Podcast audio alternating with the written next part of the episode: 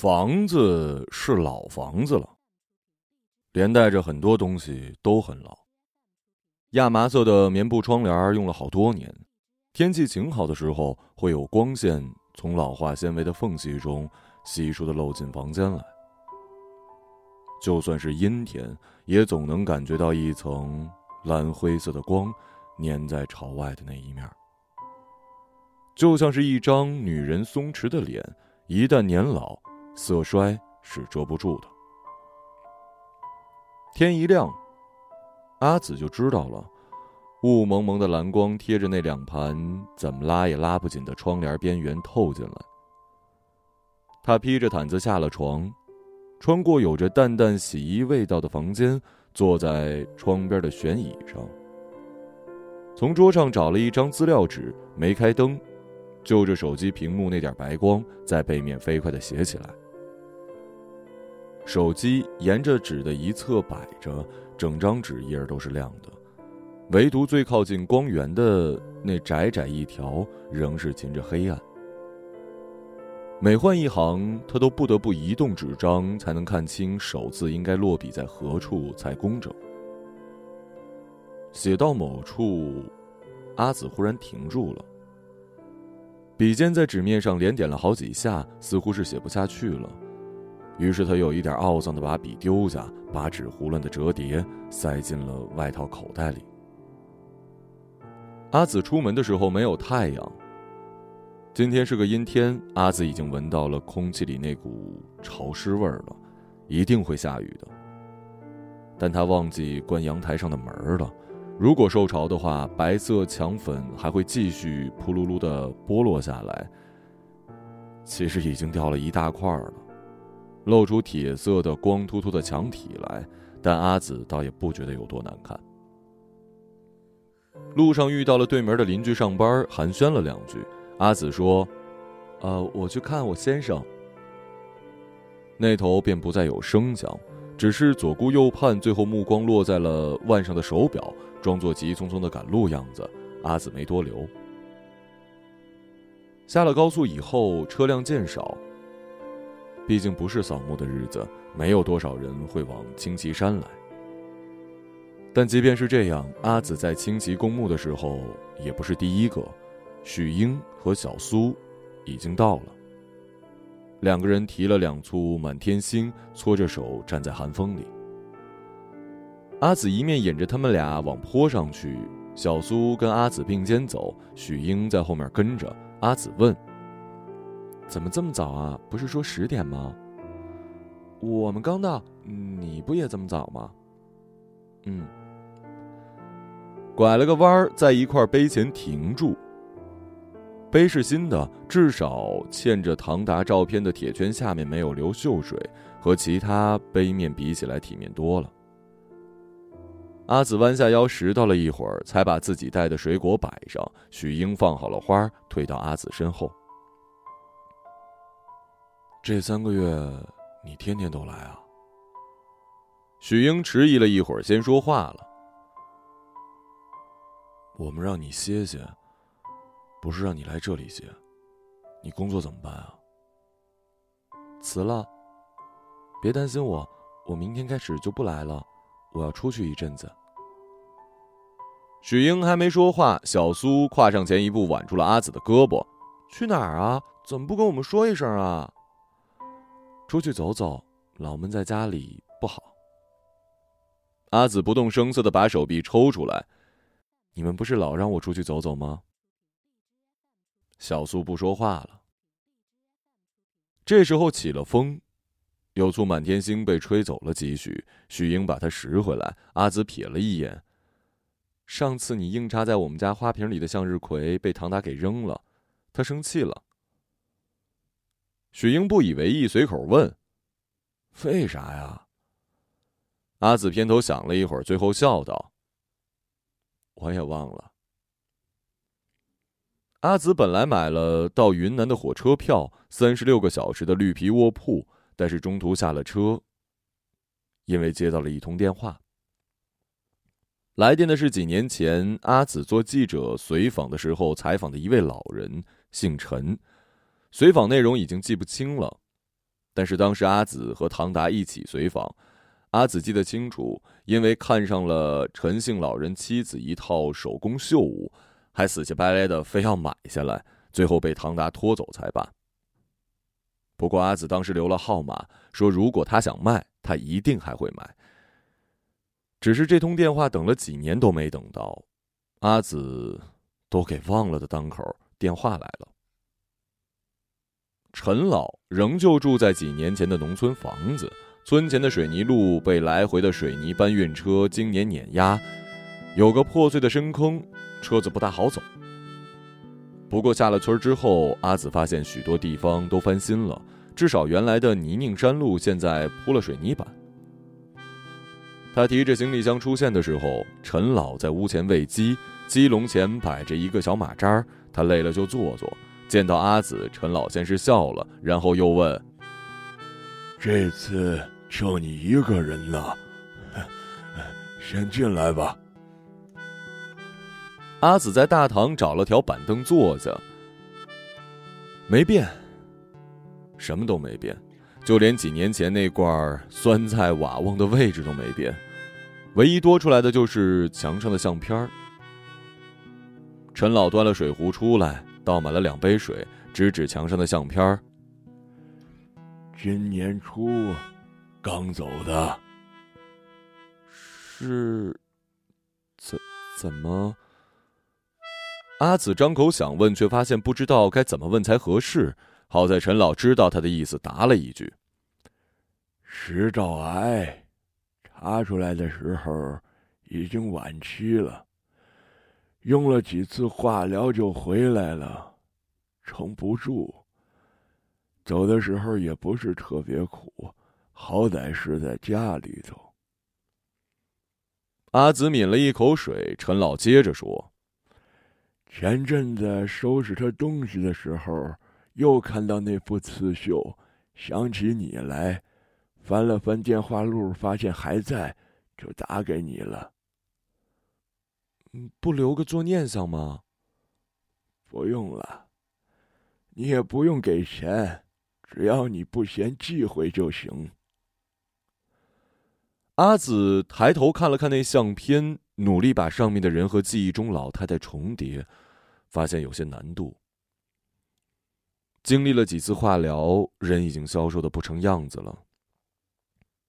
我现在不太好拿，我之后要出远门。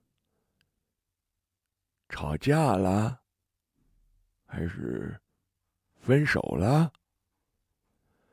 陈老眯着眼睛看着他，有点洞察一切的意思。没有，我们结婚了。三个月前，车祸，医院没救回来。陈老哦了一声，沉默了一会儿。在我这儿住几天嘛？楼上有房间，原来是我儿子儿媳妇的，现在他们搬到镇上去住了，被子褥子都有。阿紫张口想拒绝的，但抬头看到老太太慈眉善目，冲自己笑，就一口答应了下来。但具体是住几天，也没细说。头两天的时候，陈老让阿紫一个人去村上转转。这个村上下也不过百口，一到正午，家家户户都是大门敞开，就是方便乡里乡邻的相互串门。午后的娱乐活动呢，一般是打牌。阿紫过了好几家门口，听到吆喝声，只在门口张望一眼，没进去。这些情景，他记得当记者的时候见多了，现在的样子跟几年前一模一样。时间就好像在这个乡下农村里停住了。离村子最近的杂货店就在阿紫乘小三轮颠簸过来的那个路口，货架上摆的东西看起来又油腻又脏，也不知过期了多久。但走了这些路，什么都不买也说不过去啊。阿紫就买了几根蜡烛。回来的时候，看见陈老从后面的灶屋里出来。他记得那个灶屋，一边砌了一个大灶，灶上有两口铁锅，一边靠墙摆着的都是稻草垛和木柴。要我帮忙吗？我会烧。你说那大灶啊？哎呀，早不用了，我儿子给我买了煤气灶。陈老说：“你看起来倒一点不像个农村娃娃，还会烧这个呀？”阿紫突然有点不好意思。呃，是我先生教我的。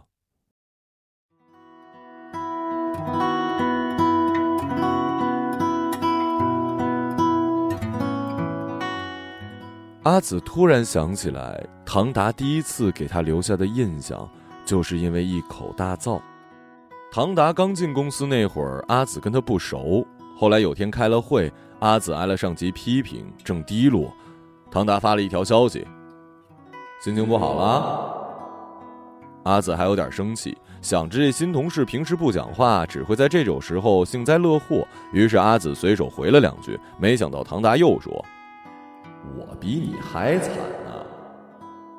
阿紫更生气了，想的是你今天请了假开会，你也没挨骂，怎么惨了？紧接着唐达就回了一句：“我现在在乡下替我外婆捅灶堂里的灰呢。”阿紫怔了一下，唐达没给他反应时间，就一连串打过来：“你知道炉灶吗？哎，就是乡下烧饭的那种东西。”阿紫一下子就乐了，脑子里就是一个五大三粗的男人蹲在黑黢黢的洞口前面清灰。他正打算问你还会烧饭呢，那边来了一句：“好了，不说了啊，你可别心情不好了，我给我妈打下手去了啊。”之后就消失不见了。阿紫当时心想：“哦，还真是会烧饭呢。”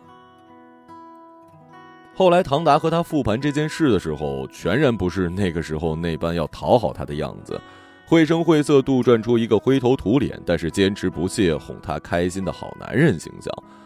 阿紫笑着照单全收了。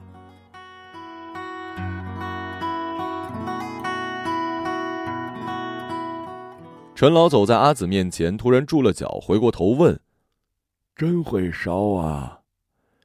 今年秋天，我儿子打算把后面推平做菜谱，要不烧烧看？阿紫有点兴奋，点了点头，跟着回到灶房。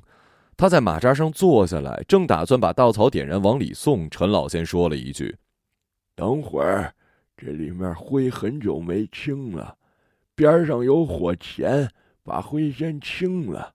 我给你拿两个红薯来啊。”拿红薯，放里头烘烘，一会儿就熟了。阿紫说好，低头处理灶堂，没想到一转火前就呛了一脸炉灰。住了几天之后，阿紫渐渐和几个常来串门的妇女熟人起来。可能因为是学历的缘故，在当地人眼里，阿紫算是一个高等知识分子。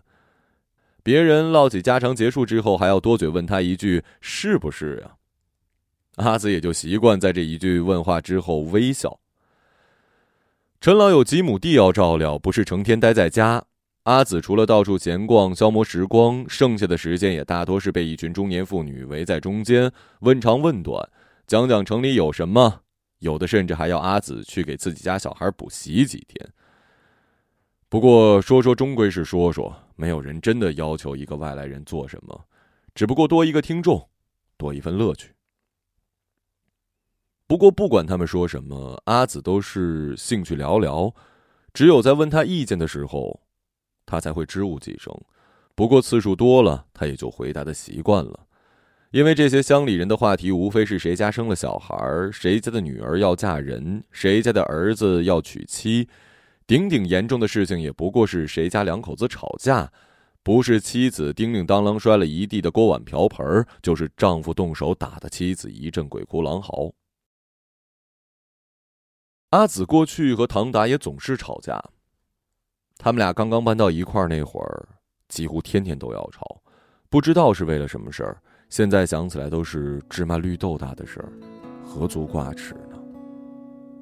但那时候吵的是以泪洗面，一般都是阿紫以泪洗面，唐达不抽烟不喝酒，唯一的发泄方式就是闷声闷气的不讲话。后来时间久了，唐达觉得不是办法，就跟阿紫约法三章：以后谁要是先挑起事端，谁就脱衣服裸奔，看看到底是面子重要还是吵架重要。这招还真是奏效了。不过不知道奏效的是唐达那点下三流的淫秽思想，还是两个人都绷不住的笑点。他们俩任何一个人在家里裸奔，这场面想想都好笑。所以，当那些富人再提到有两口子吵架的时候，阿紫试图用最简练的语言把这个方法传达给他们，得到的却是一个个瞠目结舌的表情。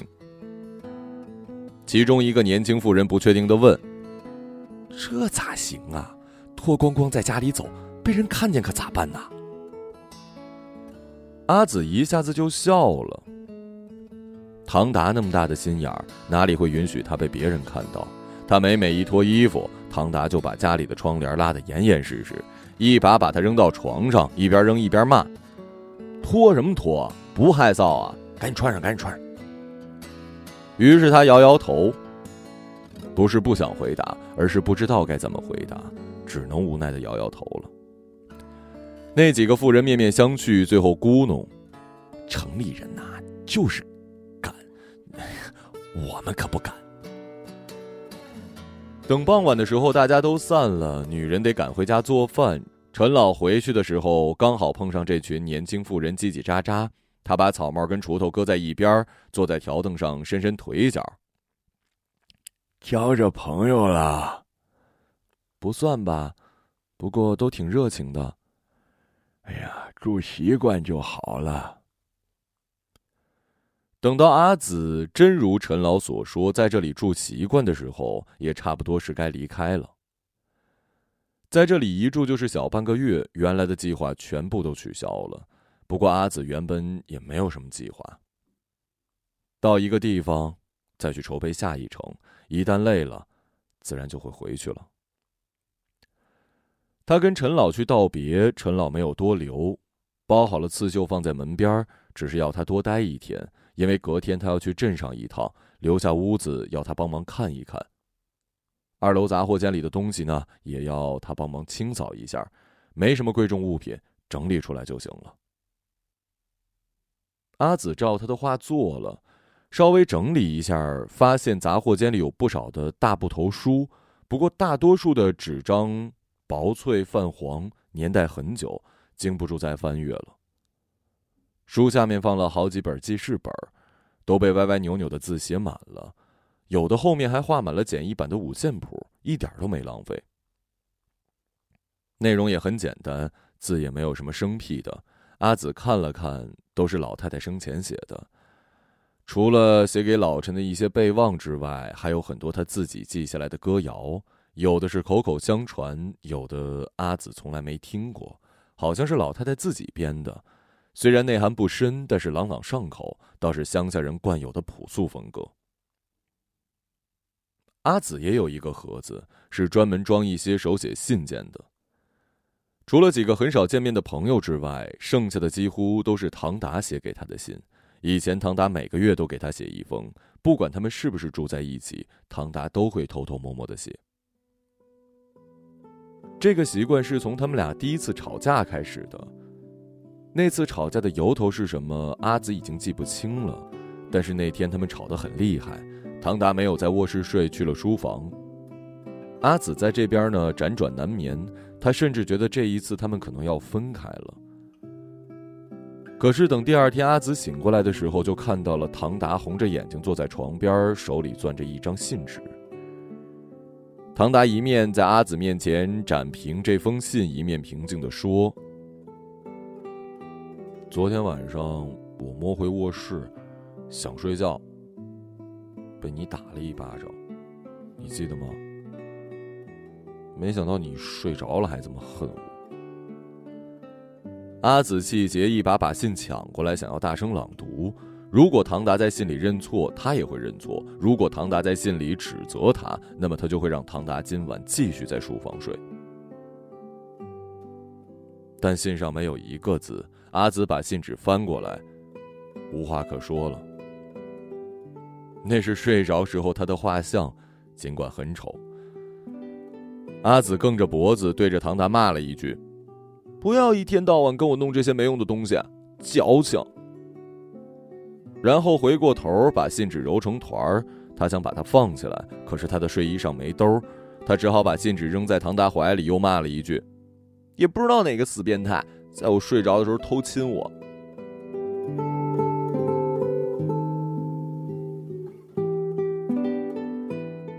想到这些事情的时候，阿紫仍会笑。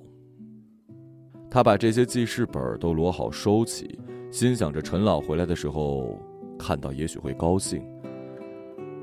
没有人看到这些关于往昔的细节会不开心吧？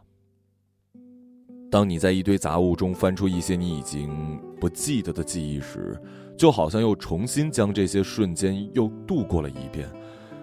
而这时的快乐是非言语可以形容的。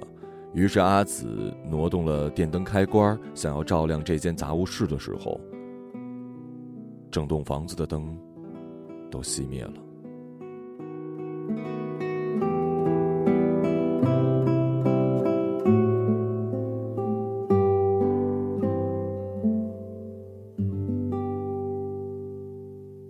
陈老回来的时候，阿紫坐在门前的台阶上，点了好几根蜡，脸上有点慌，又有点幽怨。他急忙解释了一通，陈老哭笑不得：“哎呀，我是忘了告诉你了，上面那个按钮啊，一按就跳闸。”陈老背着手，正打算进屋看电箱，突然又变卦，回过头来：“算了，也是难得，就在外面待会儿吧。”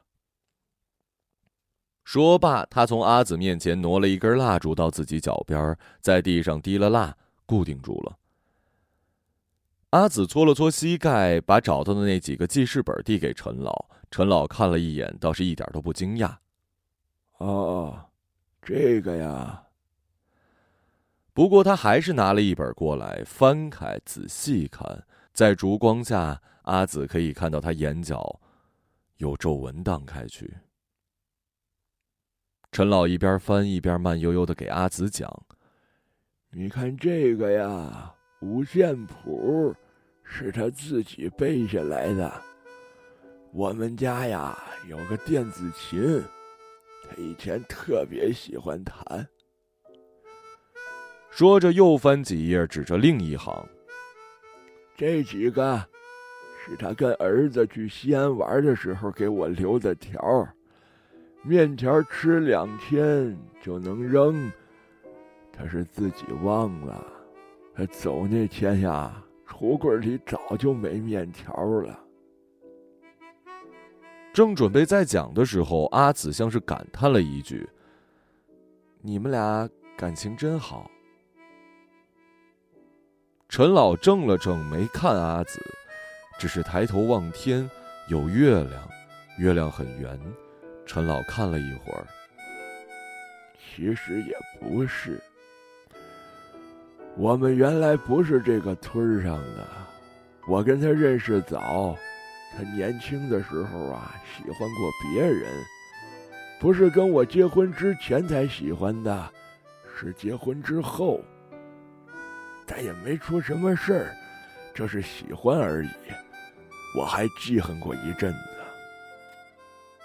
现在他走了，追着这么大个屋子吧，我记着的都还是他对我的念叨念叨，其他都记不住了，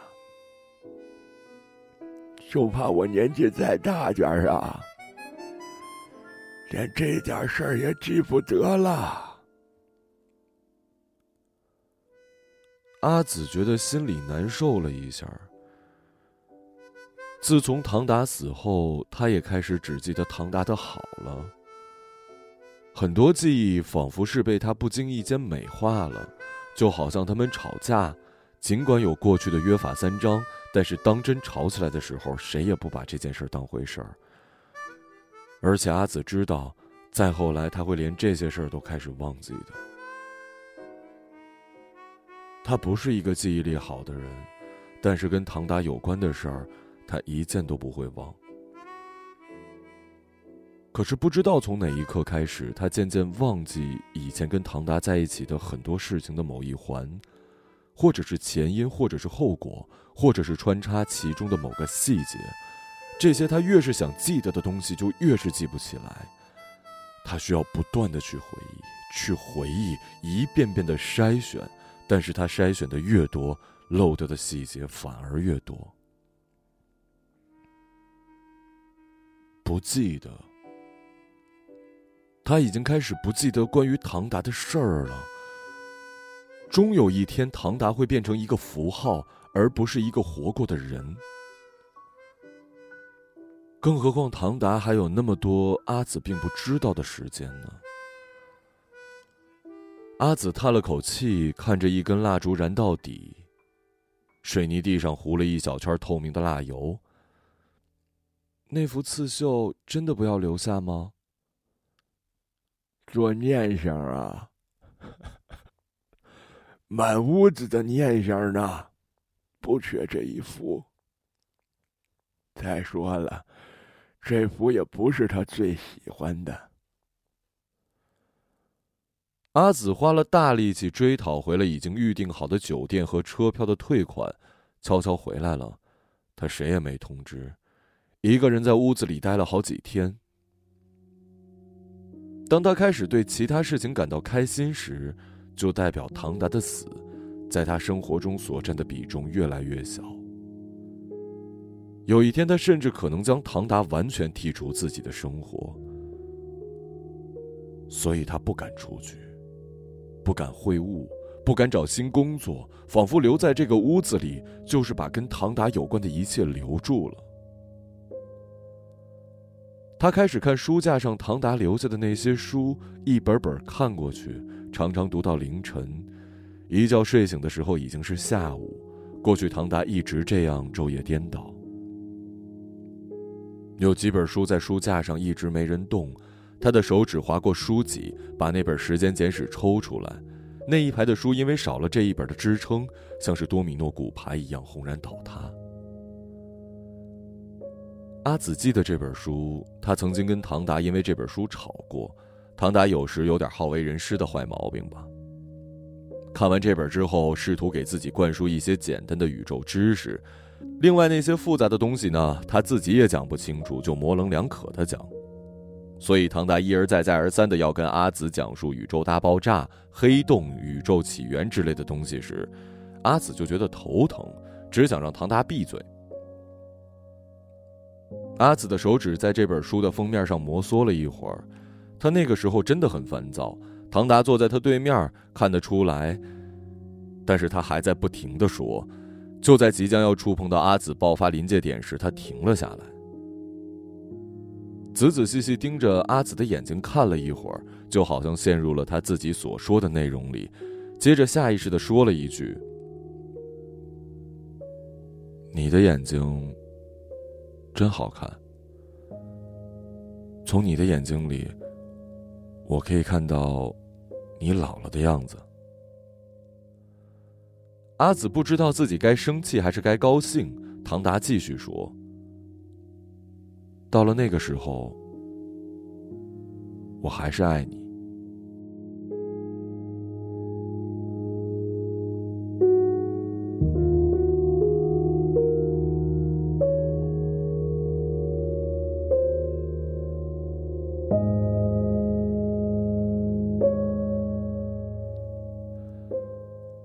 阿紫把书抱在怀里，突然泪流不止。唐达离开了，但是唐达在这个屋子里留下了很多东西。自从跟唐达在一起以后，阿紫懂了很多事儿，比如冰箱里莫名其妙消失的果冻，洗了之后晾上去却忘记收回来的衣服，永远拖不干净的洗浴池地面。每次都被唐达夹在胳膊下面带回来的快递盒，总是调到最大亮度的台灯，用各种剩下来的菜做出的大杂烩，和每次酱油都会放很多的午饭。被抢走的被子，入睡之后的呼噜磨牙，被子里碰到冰冷的脚和用来捂脚的唐达的小腿肚。这些琐碎，这些细节，构成了生活。和唐达在一起的恋爱，终有一天变成和唐达在一起生活，但这并不代表生活里就失去了唐达的爱。只要阿紫还记得，哪怕转念时只在唐达身上停留过一秒，唐达就不会离开。